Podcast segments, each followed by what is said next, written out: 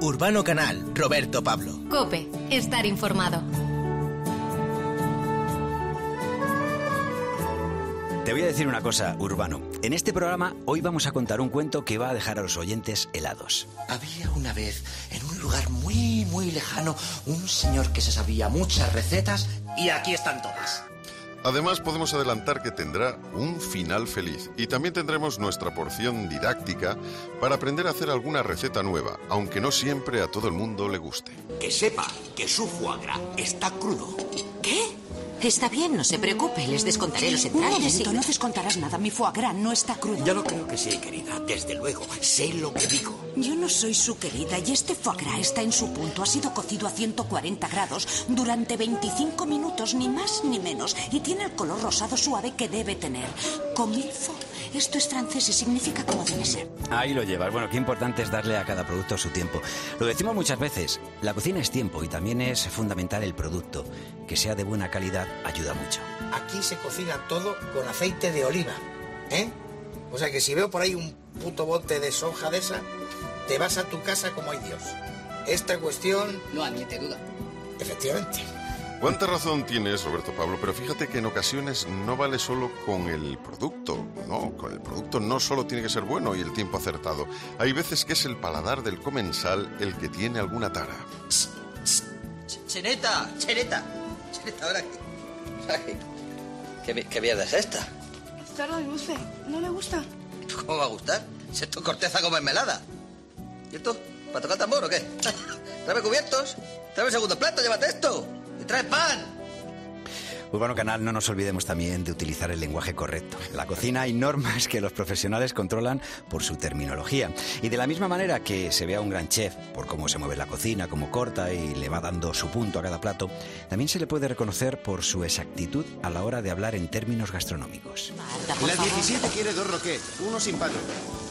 Cuidado, no las ases demasiado enseguida. Se endurecen. Se secan, Lea, las codornices no se endurecen. Y espera con la nueve. Bien. Luego hablaremos sobre el menú de la semana que viene. De acuerdo. Lea la 14. Sí. Me da que vamos a tener un oído cocina para chuparse los dedos. Seguro que a alguno aún le saben a hidroalcohol. Tanto picante es malo para el hígado, tanto picante es malo para el hígado, tanto picante es malo para el hígado, tanto picante es malo para el hígado. Oído Cocina. Urbano Canal, Roberto Pablo. Cope, estar informado.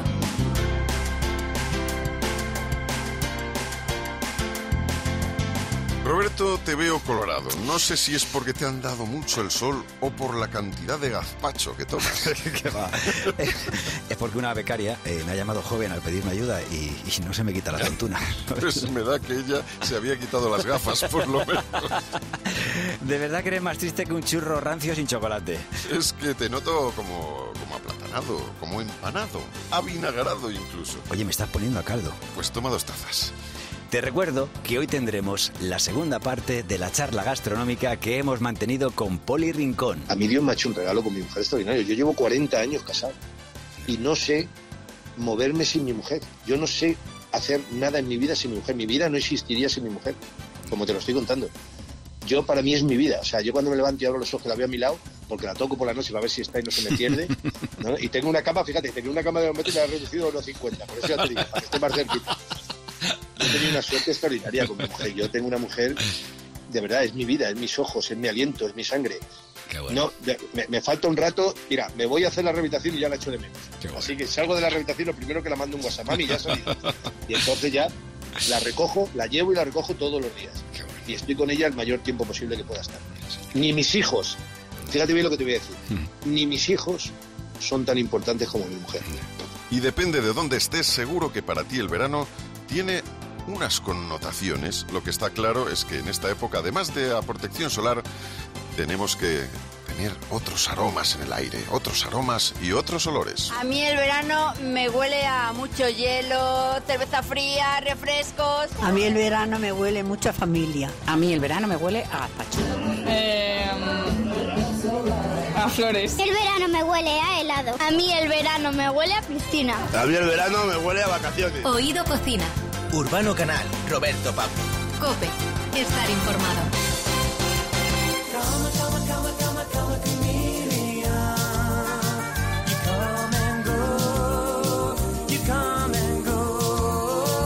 Dolores de cabeza, hinchazón después de comer, alergias, dermatitis atópica esos kilos de más de los que es imposible des- deshacerse. Bueno, quizá te suenen algunos de estos síntomas o estos problemas, pero ¿sabías que todos ellos pueden estar relacionados con un desequilibrio de la microbiota? Sí, ya sé que esta palabra tiene lo suyo, sí. Bueno, pues si te apetece entender qué es la microbiota y para qué sirve, estás en el mejor momento. La doctora Sari Arponen, doctora en ciencias biomédicas por la Universidad Complutense de Madrid, acaba de publicar el libro Es la microbiota, idiota. Sí, verdad, es una palabra que quizás todavía a muchas personas les suena un poco extraña, ¿no? Pues es lo mismo que antes eh, llamábamos flora, ¿verdad? Eh, la gente pues conocía la flora intestinal o la flora vaginal, por ejemplo, en el caso de las mujeres. Es ese conjunto de microorganismos que tenemos todos, sobre todo bacterias, pero también otros, en diversas partes del cuerpo, en el intestino, pero también en la boca, en esa zona genital, en la piel, por todas partes. O sea que tenemos microbiota por todas partes de nuestro cuerpo. Lo que hay que tener claro es que de estos microorganismos que habitan en nuestro cuerpo, ¿cuántos son buenos y cuántos son malos? Pues en condiciones eh, adecuadas y normales eh, deberían ser todos buenos, eh, pero incluso aunque haya alguno malo, pues sigue siendo la mayoría buenos y deben estar allí. Lo que pasa es que cuando aumenta un poquito, aunque sea la cantidad de los que son, vamos a decir, malos o patógenos, pues nos pueden dar mucho la lata y generaros un montón de problemas, aunque no sean tantos en cantidad. Bueno, en este programa hablamos de gastronomía. Por eso nos interesa saber cuánto influye la alimentación en la microbiota. Uy, uy, la alimentación lo es, es todo, es eh, fundamental. Bueno, a ver, no es todo, pero sí es una parte súper importante. Mm, hay que tener en cuenta que la alimentación, eh, pues al final eh, está esa famosa frase de somos lo que comemos. Podríamos darle un poco la vuelta y decir incluso que somos lo que la microbiota hace con lo que comemos, ¿verdad? Entonces la alimentación, desde luego, es uno de los, de los factores más importantes a la hora de tener una microbiota sana. La pregunta que nos hacemos es la siguiente. ¿Qué alimentos son buenos para nuestra microbiota y qué alimentos son malos? Pues eh, podríamos decir que alimentos malos realmente no hay. Lo que hay son productos malos, ¿no? Eh, los productos ultraprocesados, eh, pues todos estos que tienen un código de barras con un montón de ingredientes, sobre todo nombres raros, con muchos azúcares, grasas trans, pues aditivos, todo eso va a ser malo para nuestra microbiota. En cambio, todo lo que son alimentos reales, de temporada, de proximidad, que podemos comer en el mercado, con elaboraciones mm, saludables en casa, pues eh, son cosas que le gustan a, a nuestra microbiota. Claro que le gustan y cada vez hay más estudios que demuestran que la felicidad contribuye a la longevidad. Sí, y dice la doctora Sari Arponen, doctora en Ciencias Biomédicas de la Universidad Complutense de Madrid y que acaba de publicar el libro Es la microbiota idiota, que ninguno de los lugares donde vive la gente más longeva es una gran ciudad. Y esto tiene que ver con la microbiota. Pues tiene mucho que ver con el estilo de vida, porque efectivamente en los lugares donde las personas viven de forma saludable durante más años, hasta llegar a los 100, 110, eh, pues eh, viven normalmente en entornos naturales, eh, tienen un estilo de alimentación que consiste en comer esa, esa alimentación de temporada, de proximidad, no comer demasiado, sino quedarse inclu- incluso un poco, pues no del todo lleno, ¿no? Y luego tienen también ese sentido de la comunidad y de seguir trabajando incluso una vez que realmente la vida mm, la- laboral activa quizás hubiera acabado o seguir trabajando, por ejemplo, en una huerta. Esto desde el punto de vista de la salud es muy está muy bien. Y luego, pues, de- desde luego no tienen ese ritmo de vida eh, en un ambiente contaminado como el que tenemos en las ciudades y están a todas horas en las redes sociales consultando un dispositivo electrónico, ¿verdad? Escucha esto con atención. A ver. Algo a lo que todos, a todos nos puede interesar en algún momento de nuestra vida. Cuidado con esto. La microbiota te ayuda a ligar. Sí, bueno, tiene que ver con el hecho de que la microbiota, pues aunque no seamos conscientes de ello, tiene mucho que ver con, por un lado, con nuestro olor corporal, ¿verdad? Y por otro, sobre todo la microbiota de la piel, pero también la que tenemos en el intestino, en la boca. Eh, y hay unos olores que los percibimos y hay otros olores que no los percibimos, eh, pero que están ahí, que tiene que ver con, son sustancias parecidas a las feromonas. Entonces, el hecho de qué es lo que percibe nuestro, nuestro cerebro inconscientemente de otras personas, pues depende de la microbiota y por eso una persona puede ser que nos atraiga o que no. Claro, si tenemos una alimentación inadecuada, inadecuada con una microbiota mm, pues con muchas bacterias malas, pues a lo mejor tampoco le resultaremos tan atractivos a, a las personas con las que queramos intimar, ¿no? ¿Qué te imaginas, Urbano, toda la vida gastando dinero en perfumes y resulta que el secreto estaba en lo que habíamos comido el día de antes? Todo, todo, todo tiene que ver. No lo mismo comer brócoli, ¿verdad? Que un No, no, no. O sea, unos olores diferentes. Bueno, otra cosa muy importante ¿eh? que hace Sobre todo especial... el brócoli cuando cueste. Sí. En fin. y según cómo lo expulses. Otra cosa importante que hace especial a las personas es la saliva. Pues la saliva es un líquido muy interesante. Por eso menciono en el libro, por ejemplo, esa frase eh, tan famosa de lamerse las heridas, ¿no? Y es que en la saliva hay muchísimas sustancias eh, que son antiinfecciosas, mm, antiinflamatorias y desde luego tiene muchísimos microorganismos, bacterias. Y cuando son bacterias buenas, pues fenomenal. Lo que pasa es que mucha gente tiene problemas de salud oral. eh, eh, la salud, la sanidad pública además no cubre todo lo que es el cuidado de la boca y esto es un problema porque la enfermedad periodontal o las caries son muy frecuentes. Muchísima gente tiene estos problemas y entonces eh, pues esas bacterias que están en la saliva pueden ser bacterias malas y claro, eh, la salud oral también influye mucho en el resto en el resto del organismo. Entonces sí, sí, tener una saliva sana, para tener una saliva sana hay que tener una microbiota sana en la boca y viceversa. Eh, para tener una microbiota sana también hay que tener una saliva sana. Mm. Otro asunto que nos ha parecido interesante es saber si la microbiota tiene algo que ver con las intolerancias, que es una preocupación creciente en- de nuestra salud. Cada vez conocemos más casos de personas que tienen problemas con algún tipo de alimento o de producto. Y esto nos hace preguntarnos si es por la alimentación o por el estilo de vida. Pues eh, mm, las dos cosas. Por un lado se detecta, más, pero por otro lado también cada vez las hay más. Mm, Entonces tiene mucho que ver con efectivamente la microbiota, porque la mayoría de estas intolerancias, pues por ejemplo que uno pues pues no come verdura, que pasa a alguna gente, a mucha gente, pues que se le hinche mucho la tripa o que tenga muchos gases, que le duela la tripa, estos son intolerancias a alimentos como las cebollas o las coles, a menudo por ejemplo, que bueno pues son saludables y que sin embargo se dejan de tolerar y esa pérdida de tolerancia tiene que ver con una disbiosis es decir con un desequilibrio de la microbiota en el intestino y esto por desgracia cada vez le pasa a más gente pues por nuestro estilo de vida, por cosas como, por ejemplo, que cada vez, mm, bueno, hace varias décadas la lactancia materna cada vez es más corta, incluso inexistente. Eh, no consumimos ya alimentos fermentados desde hace décadas prácticamente y esto también daba mucha variedad a nuestra microbiota. Y luego el estrés, que todo el mundo vive súper estresado y el estrés crónico mantenido es súper perjudicial también para nuestra salud intestinal. La cantidad de cosas que estamos aprendiendo, ¿verdad? Con Sobre Sari. todo Bueno, de los fermentados. A mí ¿Te sientan mal? Soy, no, no, soy partidario. Sí, De, de los fermentados. De todos. Yo también. bueno, te voy a decir una cosa. Eh, hemos oído en bastantes ocasiones eh, que tenemos dos cerebros. El, de, el que está en la cabeza, que no siempre usamos, y luego el que está en el estómago. Bueno, hay quien dice que influye más el intestino en el cerebro mm, que el cerebro en el intestino. Realmente también es un poco difícil de cuantificar, ¿no? Son relaciones bidireccionales y lo que pasa en nuestra microbiota, en nuestro intestino, por múltiples vías, va a influir sobre el cerebro, sobre nuestro estado de ánimo, e incluso mm, pues si ren- rendimos mejor o peor desde el punto de vista cognitivo. Los trastornos neurodegenerativos, como por ejemplo el Alzheimer y el Parkinson, tienen que ver con la microbiota intestinal, pero también el cómo está nuestro cerebro pues va a influir sobre la microbiota.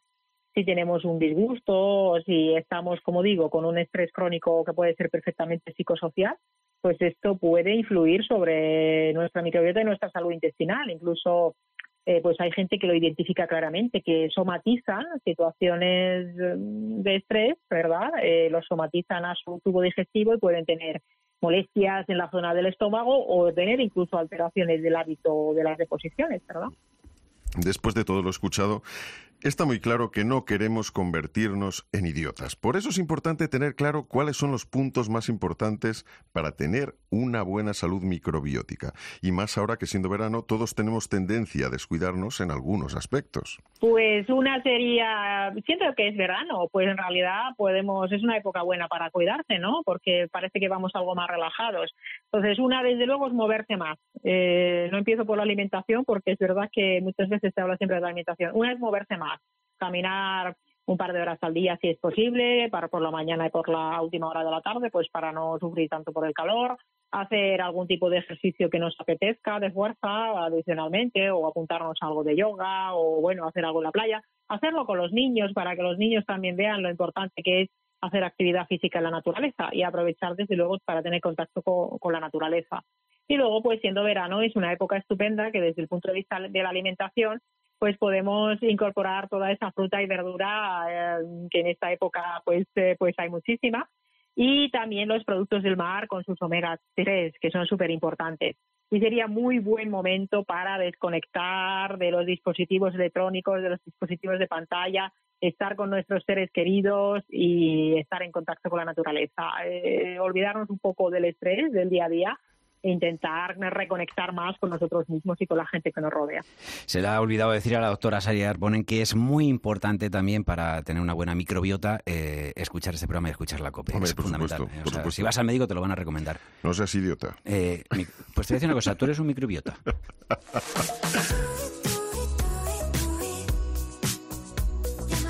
Urbano Canal, Roberto Pablo. Cope, estar informado.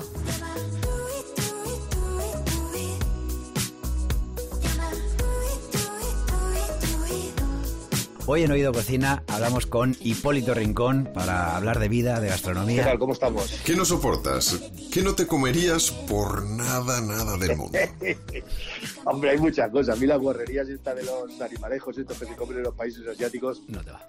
Yo lo he intentado. He estado en Japón, he estado en Singapur, he estado en Tailandia, en fin, he estado en Malasia, he estado en un montón de sitios y no puedo, no puedo. Es una cosa que es que no puedo, no puedo, de verdad. De eso, la, lo que te ponen, iba a decir la rata, pero por no llamarlo las cosas estas raras que te ponen allí, el perro, lo han a probar también. Eh, luego estuve en Canaima, que está en Venezuela, en uno de los sitios más bonitos sí, sí, porque Venezuela, Venezuela es un paraíso, era un paraíso, ahora ya no es imposible. Venezuela era un paraíso, yo quiero a Venezuela con toda mi alma y quiero a Caracas, como te he dicho antes, yo he vivido muchísimos años, mis hijos se han criado allí, todos los veranos, todos los veranos íbamos allí tres meses, dos meses, todo lo que podíamos. Y yo la tengo un cariño tremendo. Allí había una cosa que se llama el, el, el morrocoy, que no se sabe lo que es. No. Es como una especie de tortuga, eh, entre tortuga, lagarto, una cosa muy rara allí, que le pegaban un machetazo, tío, te lo abrían allí, le quitaban la, la coraza. Y bueno, ¿para qué te quiero? Yo esas cosas no puedo. Eso es una de las cosas que yo. Lo demás, intento probarlo todo. No tengo buen paladar. A ver, eh, ya, pero por ejemplo, el queso te gusta. El queso te el gusta. queso me vuelve loco. me vuelve loco. El... Eso, vale. Digo, callos y cosas de estas que... No, los callos no. Fíjate, los callos no me gustan. No me... Lo he probado, pero no me gustan. No me gustan. Digo, por, porque no, porque mucha gente, o sea, tiene el concepto de Poli Rincón como un tipo andaluz, pero que es que tú naciste en Madrid, digo. y, yo soy de la Corrala, de la calle claro, de la Lavapiés. Y aquí, pues, unos entresijos, unas gallinejas, eh, se sigue Hombre, comiendo. las ¿eh? gallinejas me han vuelto loco siempre. Además, tenía una al lado de mi casa, en la calle Tribulete. Yo vivía en el 12 y en el 22 había una gallinejería que se llamaba, y yo me ponía morado, no te puedes imaginar más. Hacía trabajito, le limpiaba y tal y cual para que me diera gratis, porque yo no me lo podía comprar. Y me daba la tirita de tripa también y todas esas cosas. Pero me gustaban ciertas cosas, sin embargo, los callos no me han gustado nunca, fíjate. ¿Y el marisco? El marisco me gustan ciertas cosas, no todo. A mi mujer la vuelve loca. Es la pelea que tenemos. Ella quiere marisco y yo quiero caña de lomo, jamón y queso. A mí me gusta el marisco del campo. Eh, pero al marisco me gusta la langosta, me gustan las cigalas mmm, de vez en cuando y los langostinos de vez en cuando. Ya está. Y si, por ejemplo, sales a picar por ahí, en plan ración y tapas, ¿qué te gusta pedir? Mira, joder, es que me has puesto un compromiso, porque a ver cómo te digo todas.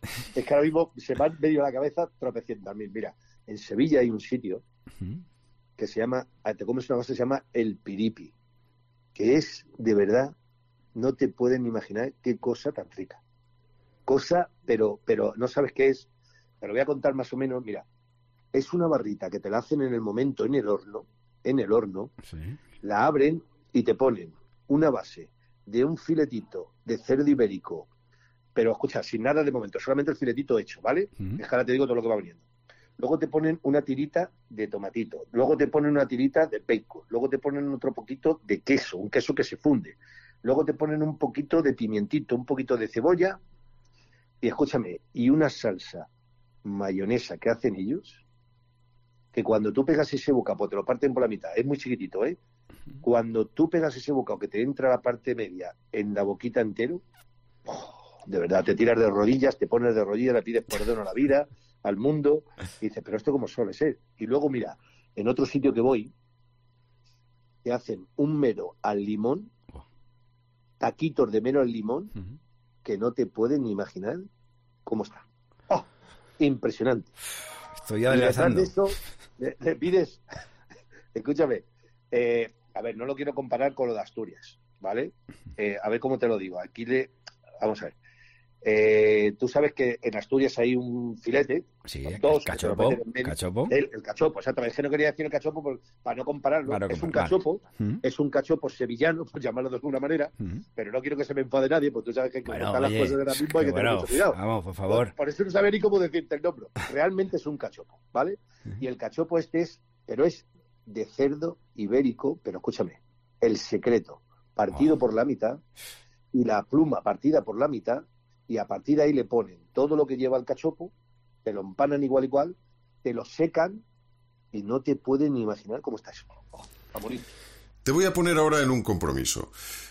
Vamos a ver, un triunfo a lo grande de uno de tus dos equipos del alma, el Betis o el Madrid.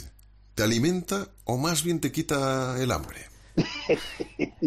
a mí quitarme el hambre, pocas cosas en la vida. Pocas cosas. Yo, mira, he salido recién operado y lo primero que he hecho cuando he abierto, según me ha dicho mi mujer, cuando he abierto el hospital es pedir de comer. Si ya ahí aguanto... no, yo creo que es que el comer es un placer auténtico, de verdad. Pero a ver, comer con moderación, tampoco me pongo ciego, a ver si me entiendes. me, cuido, me cuido todo lo que puedo, pero lo que hago es que a lo mejor me tiro entre semana, ¿qué tal? Y luego ya el fin de semana, los viernes, los jueves, los viernes, que es cuando, digo, en la vida normal que hacíamos, no en esta que estamos viviendo ahora, que es un poco diferente y un poco extraña, como todos, evidentemente, pues para mí el fin de semana era, pues eso, disfrutar con la familia. Hacemos comidas todos los sábados y todos los domingos, vienen mis hijos a casa, vienen con las niñas, con mis nietas y con todo. Y como te he dicho, tengo un yerno que hace una barbacoa y un arroz que, es que te da algo. De eso te iba a preguntar, de la barbacoa, por ejemplo, ¿qué, qué te gusta así de, de una barbacoa? Porque ahí pues, hay desde chuletitas a la típica morcilla, chorizo, panceta, y luego ahora no, también está muy de moda las No, verduras. no, nosotros somos de comer bien. El cerdo ibérico por encima de todo. Vale. Cerdo ibérico. Escucha, desde las castalueñuelas, los lagartitos, la pluma, el secreto, todo, absolutamente todo. Las costillas, porque además nosotros hacemos las costillas guisadas también. Sí. Que no te puedes imaginar las costillas de cómo están hechas, pero hechas mm, de una forma que se hace aquí con un vinito que se llama un palo cortado y estas cosas y todo el rollo. No te puedes ni imaginar. Oye. Con el aceite de oliva hizo un sofrito con todo lo que había hecho con la esto, luego rebozó, luego mezcló las, todo lo que eran las verduras, le hizo un jugo, le hizo una salsa con no sé qué, luego se lo echó al arroz.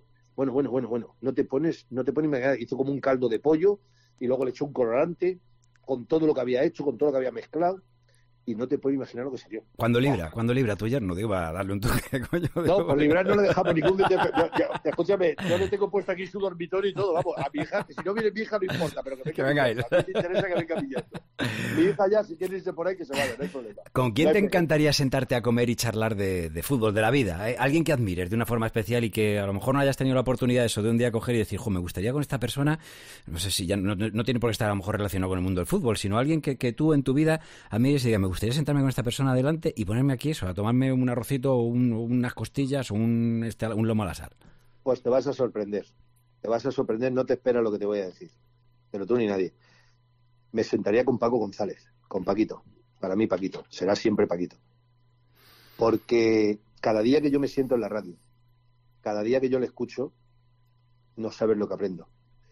No he conocido una persona en el mundo que tenga la capacidad de Paco para poder estar haciendo el programa que hace, hablando con 37.000 a la vez, llevando todos los partidos, todos los deportes, todos los programas, todo, y nunca parezca que está. Eso es sublime, para mí es sublime. Yo cada vez que me siento con él y cada vez que hablo con él fuera de la radio, que cada vez tengo menos oportunidades, y eso lo he hecho mucho de menos, porque yo hablo mucho con él, hemos estado compartiendo muchas charlas de noche, de día, al amanecer, de muchas maneras, y la verdad que no... y, lo- y no quiero que se me enfade nadie, ¿eh? ni Pepe, ni no, Manolo, ni nadie, nadie, que no se enfade nadie, porque me parece un ser de otra galaxia, te lo digo sinceramente. Es que yo me embelesa, le oigo hablar y no sé, me, me- da la fuerza y las ganas de estar aquí, de seguir aquí, porque es que me aprendo, aprendo todos los días de lo que dice, de cualquier cosa. Este programa que hicimos en la pandemia, cuando estábamos en los peores momentos, cómo fue capaz de hacer lo que hizo, y encima yo tuve el privilegio de poder participar con él, yo te lo juro por Dios que no, Pero a mí me parece que Paco está muy por encima de la gente de hoy en día. Creo que está avanzado a su tiempo. Sí, señor, sí, señor, totalmente de acuerdo contigo. Cuando tú jugabas al fútbol, Poli, eh, ¿os cuidabais tanto como se cuidan ahora? ¿Se miraba tanto la dieta? Nah, es una milonga. ¿Yo qué quieres que te diga? Mira, yo me comí en el autobús medio kilo de bocaditos de nata yendo a jugar el partido. En el No Can, en el No Can que hacían unas salchichas extraordinarias, yo le decía al utillero que me comprara los dos perritos calientes, ¿eh? me, me los metía en el bolsillo del chándal, en los bolsillos de arriba, me iba al lado más lejos para calentar y me estaba comiendo los bocadillos de perritos calientes. Así como te lo estoy contando. Y escucha, no he tenido un tirón en mi vida, no he tenido una ruptura muscular, no he tenido nunca una lesión muscular de nada, absolutamente de nada. Yo todas las lesiones que he tenido han sido traumáticas, por desgracia para mí. Roturas del tobillo, roturas del empeine, en fin, todo este tipo de cosas. Los aductores, el pubis, los restos del abdomen, en fin, cosas de mi profesión. Pero una lesión muscular yo no sé lo que es. Y me he comido el manso. A todas las concentraciones que teníamos en Sevilla, mi mujer me hacía un bizcocho, como no te puedes imaginar, de grande, y me llevaba dos litros de batido. Y nos poníamos por la noche todos morados. Aparte de todo lo que nos comíamos en las concentraciones, después de que salíamos de comer y de todo. Nosotros hemos comido a lo bestia de todo. En México, México me tuvieron que meter dos litros de suero del, del picante que me comí. Nos poníamos morados de todo, absolutamente todo. Yo no recuerdo haber hecho una dieta en mi vida de nada. Ahora, entrenaba como una bestia y descansaba como otra bestia. Eso es verdad. Yo me cuidaba muchísimo en el tema personal y físico. Pero en la comida, yo me iba a jugar los partidos cuando nos concentraba y me había metido una paletilla de cordero lechal que me hace mi mujer extraordinaria. Y me iba a jugar tan contento a las 4 de la tarde. Poli, eh, ¿cuánto hay de personaje? ¿Eres tal y como te expresas en la radio? ¿O en realidad has creado un Poli Rincón para la ocasión? No, no, yo sé- ¿tú, me- ¿tú crees que yo puedo ser de otra manera? No, ¿En serio? no. Tú me oyes hablar, tú crees que tú has hablado conmigo ya sin estar en antena y sin estar grabando y sin estar haciendo nada. Yo es que no soy. La gente cuando me conoce me dice, joder, pero si eres igual que en la radio, digo, ¿cómo quieres que sea?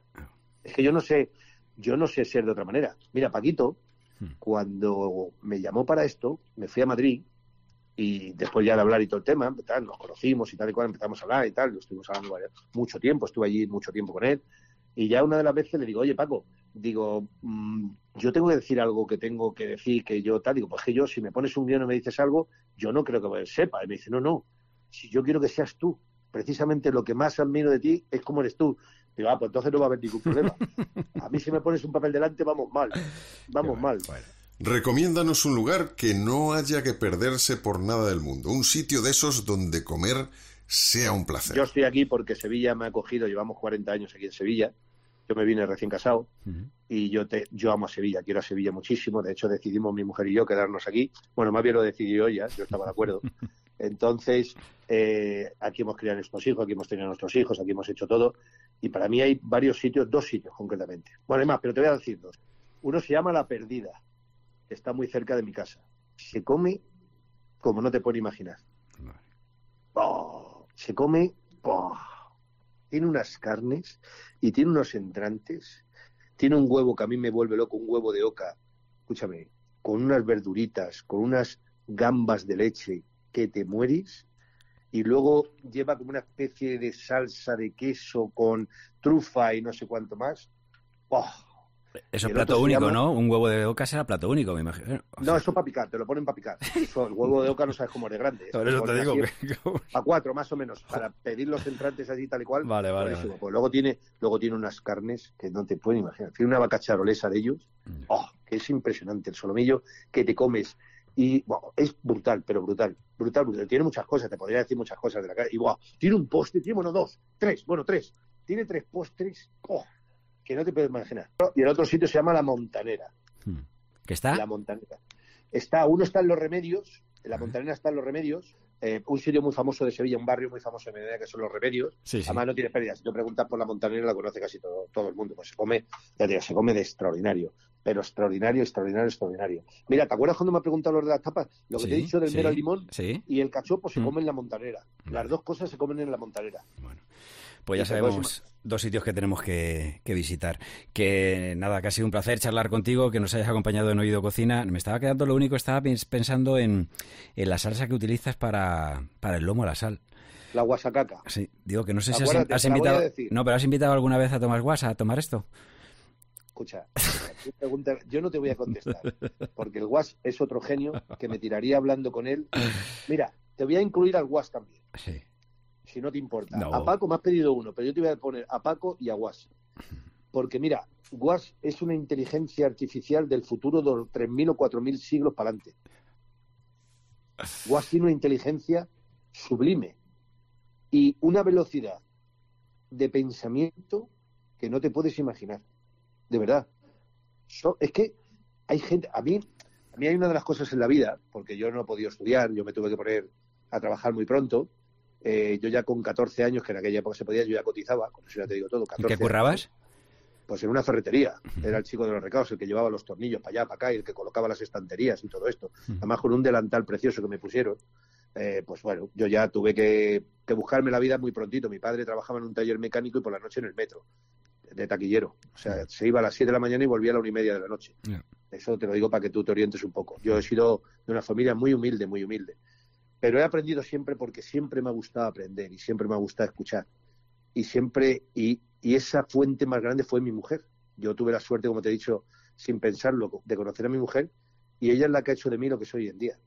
Y cuando yo oigo a dos personas, en este caso como Paquito y como el Guas, hablar, razonar, decir y a la velocidad que piensan, no te puedes imaginar. Yo me aprendí una frase, y te la digo, ya termino, ya te dejo tranquilo, de, de Kennedy en una entrevista, hace muchos años le preguntaron que para él que era una persona inteligente.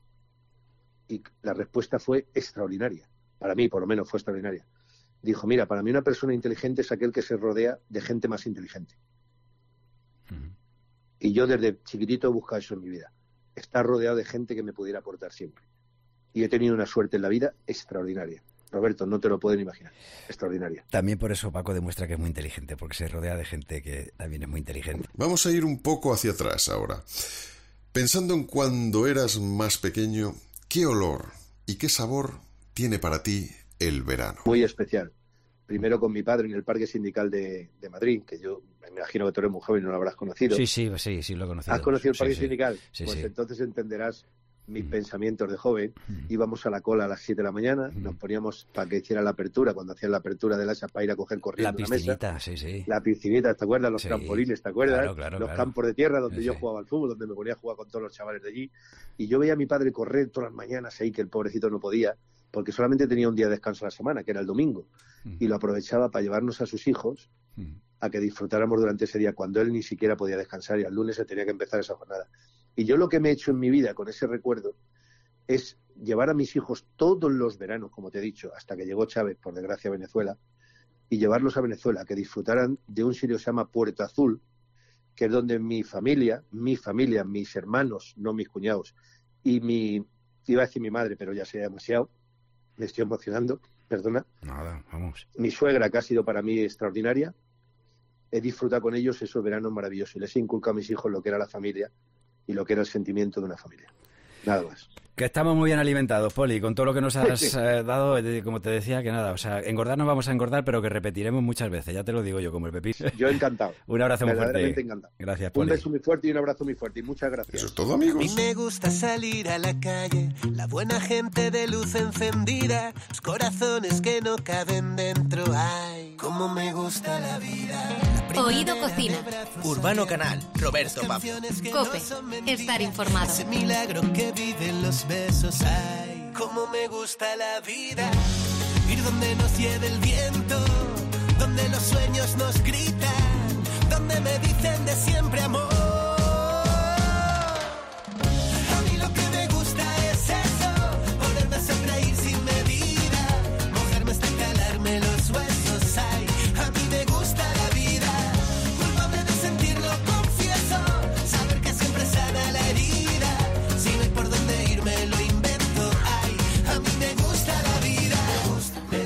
Gusta. Me gusta la vida es como se llama la nueva canción de Funambulista. Un tema optimista que nos ayuda a llevar los calores con un mejor ánimo si cabe. Además de un gran compositor e intérprete, Diego Cantero es un tipo generoso con los amigos. Y esa generosidad sabemos que en ocasiones no solo viene de su creatividad musical, sino que llega por medio de la gastronomía. Diego Cantero, funambulista, muy buenas. ¿Qué tal? Muy buenas. Oye, ese gusto que tienes por la vida, eh, ¿cuánto influye lo gastronómico? Eh, en gran medida, sin lugar a dudas, porque uno de los placeres más grandes de la vida precisamente es el comer. Y el comer no solo para, para alimentar el estómago, sino muchas veces para alimentar el recuerdo. ¿no? Yo, por ejemplo, vivo en Madrid y soy murciano y echo de menos las comidas de mi tierra y cada vez que consigo llevar a cabo una receta eh, me traslada inmediatamente a, lugares o a momentos o a, o a familiares que, que, que me traen muy buenos recuerdos. Así que sí, es, un, es una manera de viajar, sin lugar a dudas. Esperemos que hayas hecho eh, durante este tiempo de que hemos estado confinados algún paparajote o un zarangollo, ¿no? No. Algún paparajote y haciendo la broma a los invitados. La típica broma murciana es no decir, es no decir que, que, la hoja no se come. Oye, en el último año eh, han cambiado tus costumbres eh, o tus eh, forma de, de vivir la gastronomía, de consumir, digamos.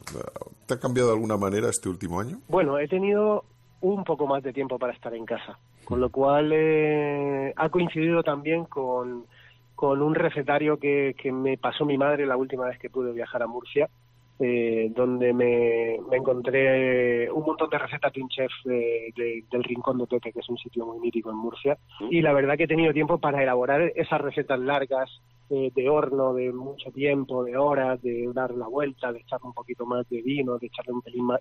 He, he podido trabajar recetas eh, más elaboradas o, al menos que llevaban más tiempo, porque también he descubierto que muchas veces eh, el maravilloso mundo del horno te lleva horas, pero, pero en realidad poco trabajo. Además, te voy a decir una cosa, eh, funambulista, que acabas de dar eh, una clave que es fundamental. Hoy en día tenemos internet, hay un montón de programas, hay un canal con el que nosotros nos sentimos hermanados, que es, que es Canal Cocina, ¿no? Tenemos libros, un montón de libros, pero yo, por ejemplo, tengo una carpeta en la que guardo, mi madre que aún está viva, gracias a Dios, guardo las recetas que mi madre tenía, que ella conserva, que ha ido escribiendo. O sea, porque es muy diferente muchas veces tener esos recetarios ya tan elaborados, ¿no? Que viene todo. Y a mí me gusta mucho coger esas recetas porque no siempre viene tan tan preciso lo que hay que echar de cada uno de los productos para luego pues hacer la receta. Eh. Que lo que hemos dicho muchas veces, eso de mamá, ¿cuántas lentejas hay que echarlas ahí? Lo que te pida, ¿no? Pues, y, y es que eso es fundamental, ¿no? En el recetario una madre ves ahí que pone huevos, tal, no sé qué, y ella se ponía y al final lo sacaba y además lo hacía las croquetas, ¿no? De yo creo que nuestras madres. Totalmente. eh, la, medida, la medida que tienen ese, en, en- en mi casa es el puñado. Claro. Eh, ¿Cuánto hay que echarle? Tres puñados. Depende de cómo tengas el puño, pues así. Depende de cómo tengas la mano, pues comerás más o menos.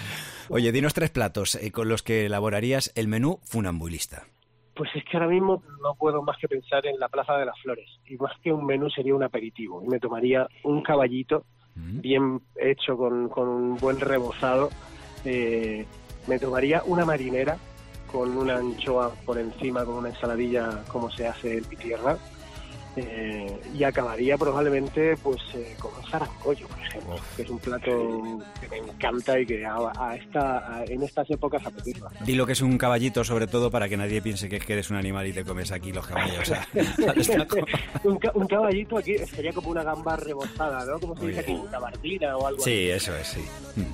Pero, pero eh, hay que probarlas. Hay que ir allí, hay que sentarse a la Plaza de las Flores, hay que pedirse una cervecita de barril y tomarse un caballito. Eso es, eso es. Y, eh, eso y esas marineras que son fantásticas, creo que sí.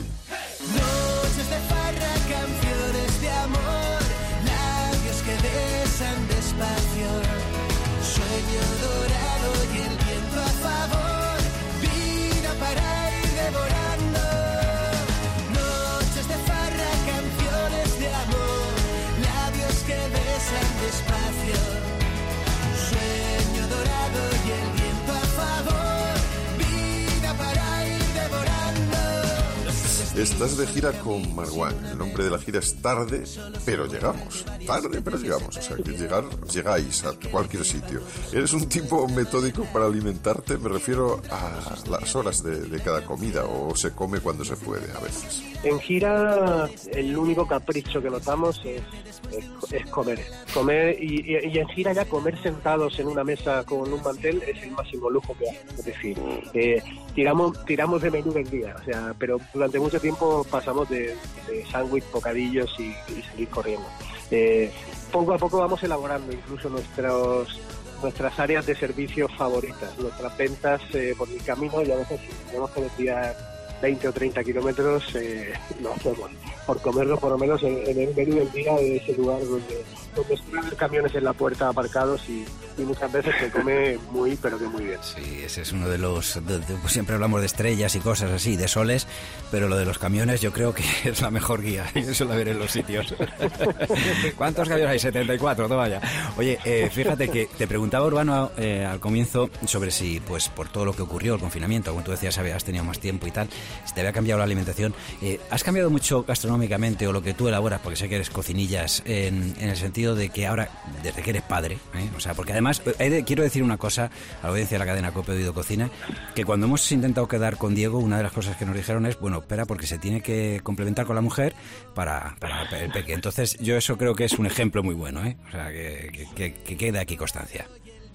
Gracias. Eh, Es con, es con la conciliación, como la llaman. Yo Sí, tengo que hacerlo sí, sí. muchas veces y los dos trabajamos en casa, tenemos una hija y no tenemos la familia cerca. Entonces tenemos que apañarnos. De hecho, a veces me he tenido que llevar a la niña eh, de gira, incluso algún concierto y tal y cual, y, y- y funcionamos. Y, y gastronómicamente, evidentemente. O sea, a mí lo que me gusta, igual que cuando hago canciones, uno, uno hace canciones eh, para entenderse, pero también para explicarse. Igual en la cocina. Yo hago comidas que me gusta comerme, pero a mí me gusta que la gente la disfrute. Y en el caso de mi niña, pues te das cuenta, los sabores de un niño eh, son mucho más comedidos, no puedes, ¿sabes?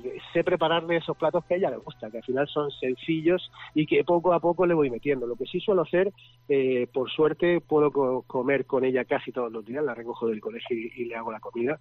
Y lo que sí que procuro, y a ella le encanta, y en nuestro momento del día, es, es subirla encima de la barra de la cocina y, y ponernos a hacer cosas juntas. Le encanta, pues yo qué sé, cuando nos ponemos a hacer eh, carne, filetes empanados, eh, toda la cosa que lleve harina y que tenga que rebozarse y tal, pues ella le flipa. Aunque evidentemente sus macarrones con tomate clásico, así a, a palo seco, pues siempre es un acierto para ella. Eso en cuanto a lo que se hace en casa, porque eh, yo no sé si todavía es muy pequeñita a lo mejor para sacarla a comer por ahí, pero eh, cuando sales eh, a disfrutar de una comida fuera de casa, ¿hay algún sitio que tengas como especial y que nos puedas recomendar a todos los oyentes de Oído Cocina? Mira, hay un sitio al que suelo ir eh, en Madrid y además hay dos lugares, uno que es una taberna y otro que es un restaurante que se llama El Caldero, donde ponen el cal, donde te hacen el caldero este del Mar Menor de Cabo de Palos.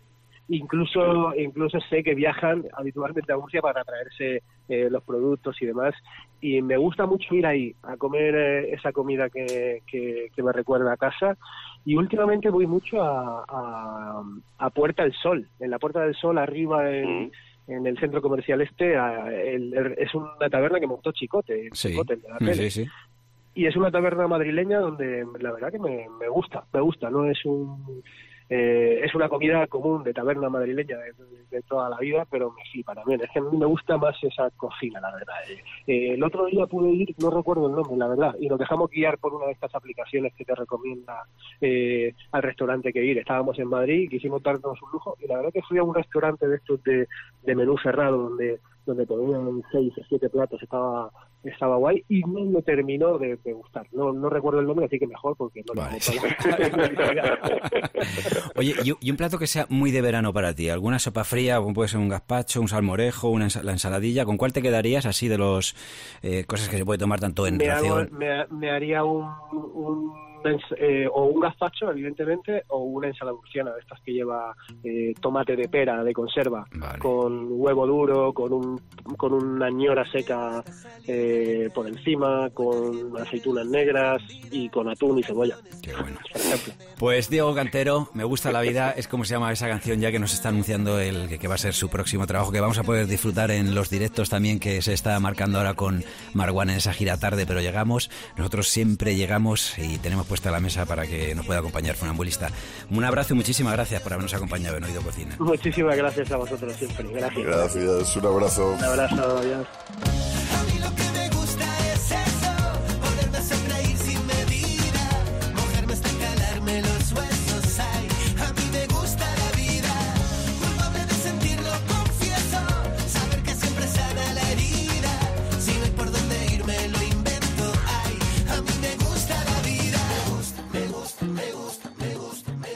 Cocina.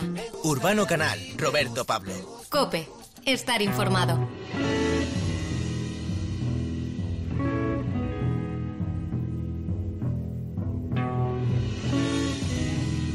Había una vez una niña a la que le encantaban los helados.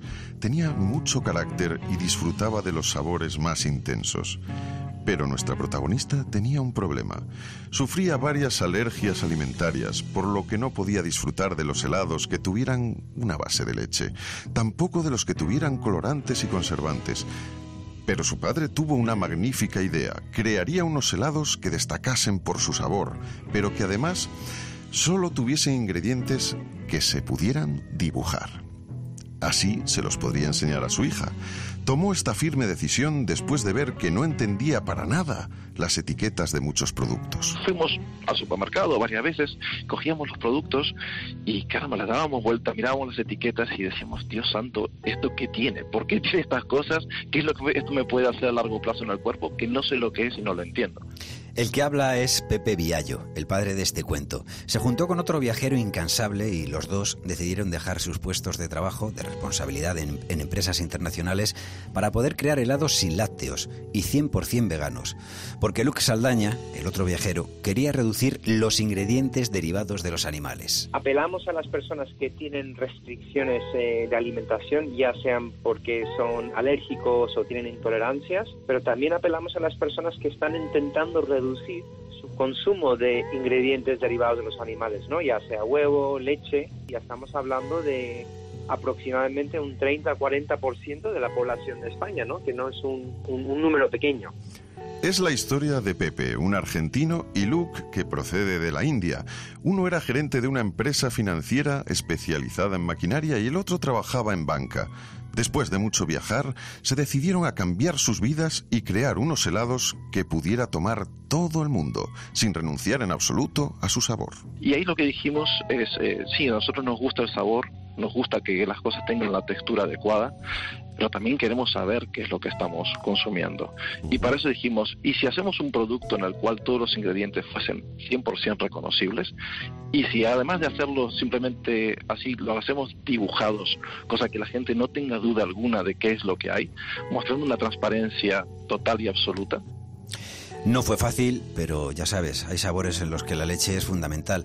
Trabajaron hasta dar con la fórmula que les diese la cremosidad deseada. Pues es una función de la interacción de los ingredientes dentro de la receta. El azúcar, por ejemplo, aparte de endulzar, lo que hace también es aporta esa textura, porque el azúcar lo que, lo, que hace es que previene que crezcan los cristales de hielo que restan de la cremosidad. Tiene ese, esa función tecnológica de evitar que haya cristales de hielo demasiado grandes.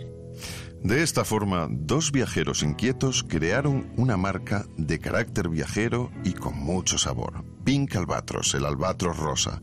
Ahora todo el mundo puede disfrutar de sus sabores y de sus ingredientes que se dibujan.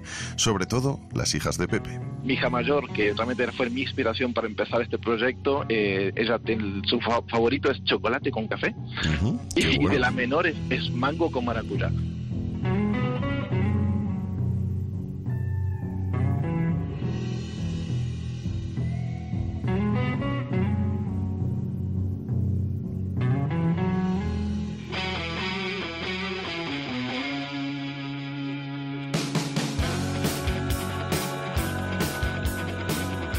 Siempre, ha sido todo un placer.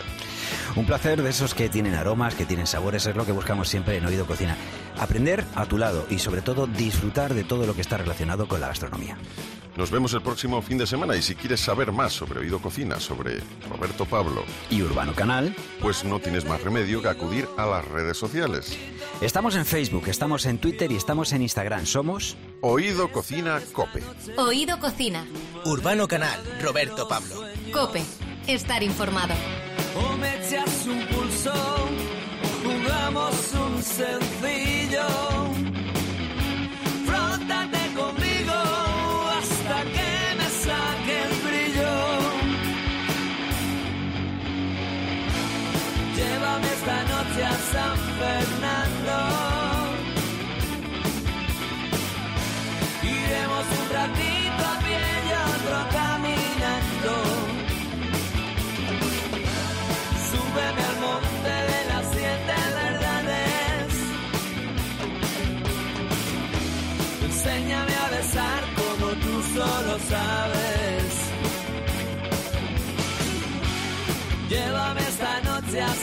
Fernando. Iremos un ratito a pie y otro caminando. Que si me paro me duermo me puede y si me puede me meto en la cama que es donde mejor se está cuando llueve que ya no me paro ni un se nos lleve el viento.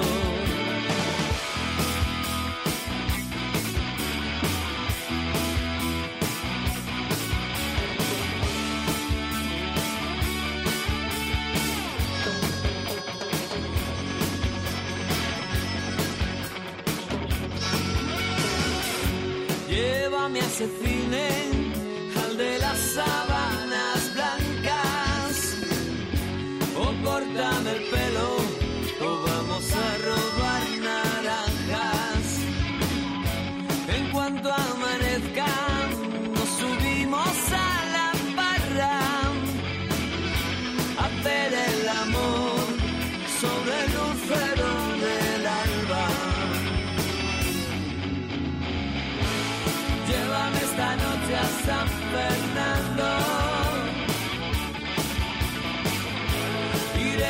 Iremos un ratito a